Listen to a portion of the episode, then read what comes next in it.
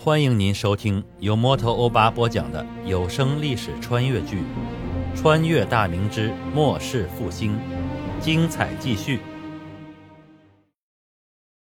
黄德公思忖一会儿，呃，任大人，这次招募的百姓从军后，也不知道何时还乡。他们拿了银钱，最终还是要给家里。我看这样吧，我先预支给这次应募的百姓三个月的工钱。好让家里有点余钱买粮食，我也只能做到这样了。身为武将，民事不得干涉，还请大人谅解啊。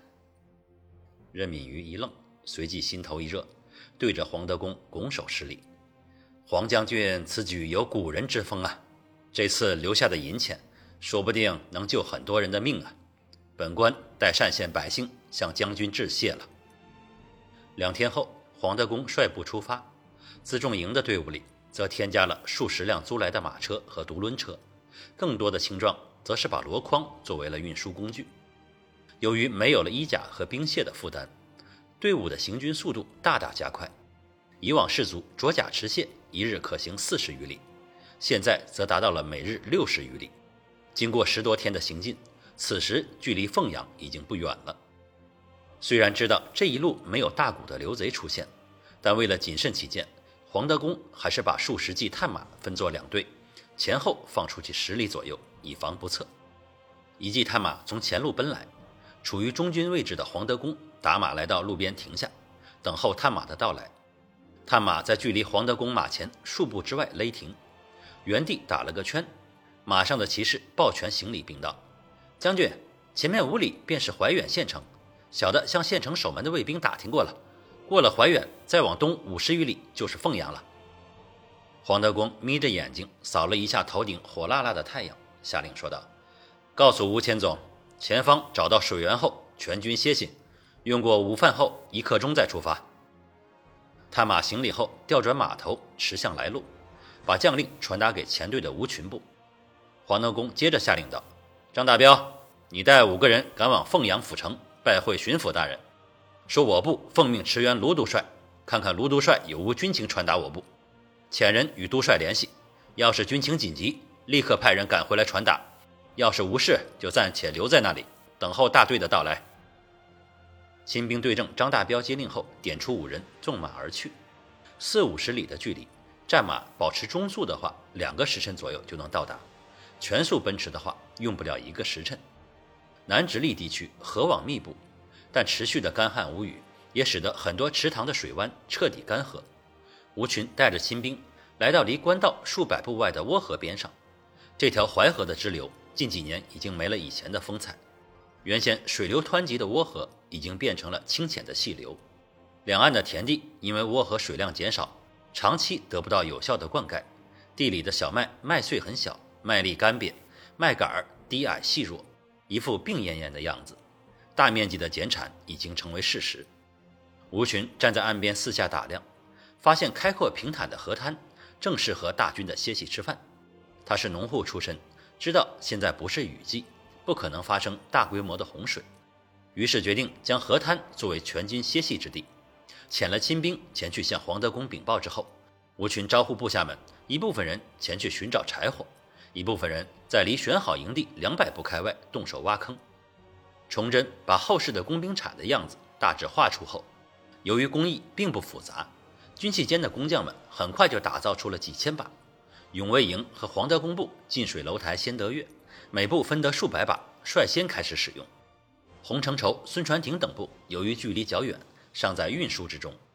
卢象升则因为流动作战，加之中原地带流贼猖獗，兵部要等军器间集中生产出大量的兵械之后，才会派军运送给他。几次都是永卫营派出马队护卫，几百人一起动手挖起坑来。工兵铲实乃挖坑利器，不到半个时辰，差不多两千个大小相近的坑就挖好了。坑的深度约在两尺左右，挖出来的土堆在一边，大军起行时再填埋起来。没错，这些都是粪坑。近六千人的官军，还有两千的辎重营的轻壮，将近一万人的队伍，歇息的时候要大量的排泄。之前的官军都没有挖坑排泄的习惯，大军行进时，后队都是踩着满地的排泄物前行的。歇息扎营吃饭时，很多人排出的污物甚至就在几步之外，既恶心又不卫生，甚至还会导致疫病的发生。崇祯也是在与孙应元等人闲聊时才得知这一情况，于是兵部制定出的军营条例里便加上了这一条：扎营歇息时要根据人数挖坑，不得随处便溺；方便之后要用清水洗手，离开时要把坑填满，以防疫病发生。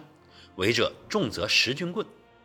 黄德功向来对军令执行得很严格，操训期间进行过几次野外的行军中，很多依旧习惯于随地排泄的士卒没少挨过军棍，不打不长记性，几次之后就再也没有人敢随地拉尿了。随着中军、后军以及辎重营的陆续抵达，整个河滩处充满了打闹欢笑的声音。虽然太阳依旧直直地晒着，但停下歇息总比冒着酷暑行军要好一些。很多士卒脱去衣袍，赤裸上身，光脚趟进没到小腿处的河水里，痛快地洗刷着身上的汗渍。辎重营的马车和独轮车停在官道上，大热的天，路上几乎没有行人，偶尔几个行商远远地看到大队的官军，早就避到小路上绕行了。但为了安全起见，黄德功还是安排了数十名士卒护卫着这些物资，待会儿自会有吃过饭的士卒前来轮换。青壮们挑着担子。箩筐里装的是军粮和咸菜，几百口大锅已经支好，捡来的干柴熊熊燃烧起来。很快，从河里打来的水咕嘟咕嘟地沸腾起来。士卒们清洗完毕，纷纷回到自己的队伍中，以十人为单位就地坐好，等着师长领来炒面后开始吃饭。骑兵们除了前后哨探的马队外，也把马身上的鞍颤、马镫卸下，把坐骑牵到河里，开始给战马洗刷清洁。辎重营专门负责战马供给的青壮，将装满黑豆的布袋提到一旁放下，等骑兵刷洗完战马后，就给坐骑喂食。黑豆的营养价值很高，战马除了吃干草以外，每两日便要喂食一顿黑豆，不然掉膘很快，上了战阵也没有力气。黄德功赤裸着上身坐在马扎上，袒露着上身一块块结实的肌肉。吴群等一众千总位于他两侧，亲兵拿来长袋。把里面的炒面倒进椰瓢中，用水袋里温热的水和成一团给他。黄德功伸出棒槌般粗大的手指，一捏后送到嘴里，一大团香甜的炒面塞进了口中，咀嚼即可后把面团咽下去。黄德功拿起水袋，咕咚咕咚地灌了几大口，舒服地喝出一大口气，摸了摸嘴边留下的水渍，开口说道：“这炒面真是百吃不厌呐！你们说，皇上他老人家是怎么琢磨出来的？”再想想咱们以前吃的那种干饼，一口下去崩掉半个牙还不顶饿。炒面倒是也有，可他娘的吃着没滋没味的，跟这个真是没法比呀。吴群咽下一口炒面，笑道：“将军，俺们可不像你们京师里来的，俺们这群乡下人能有口吃的就不错了。以前在狗贼吴尚文的军中，这半饥不饱的日子可没少过，朝廷的粮饷都进了那狗贼的腰包，兄弟们哪个不是恨得牙痒痒？”千户郑强原来在永卫营里是马队的把总，因为机敏过人，表现出色，被黄德功擢拔为新军的千总。他也开口说道：“哎，老吴，吴尚文苛待你们，你们怎么不寻机宰了他？只要做的巧妙，不留下把柄，朝廷也会不了了之的。”吴群叹了口气：“俺们不是没有那个念头，可是想着俺们终究是官军，吃的是朝廷的粮饷，总不能和土匪似的火并吧？俺总觉得。”总有一天朝廷会治了他，所以就一直忍了下来。黄德功听罢，两眼一瞪，骂道：“我说小正子，你皮痒了是不是？你的意思是，要是某像吴尚文那厮一样，你还得找机会割了我的头去？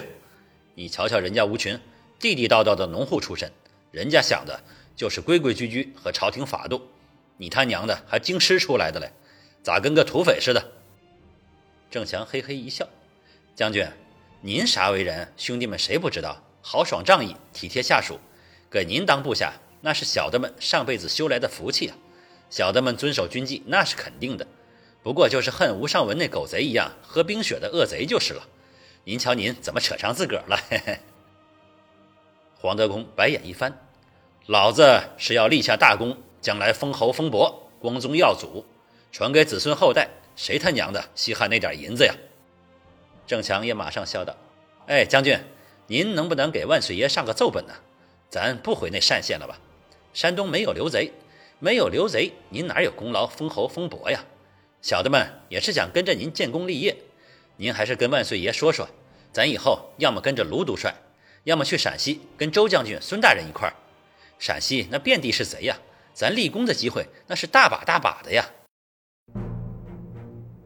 感谢您收听由摩托欧巴播讲的历史穿越剧《穿越大明之末世复兴》，欢迎加入我的八分圈，下集精彩继续。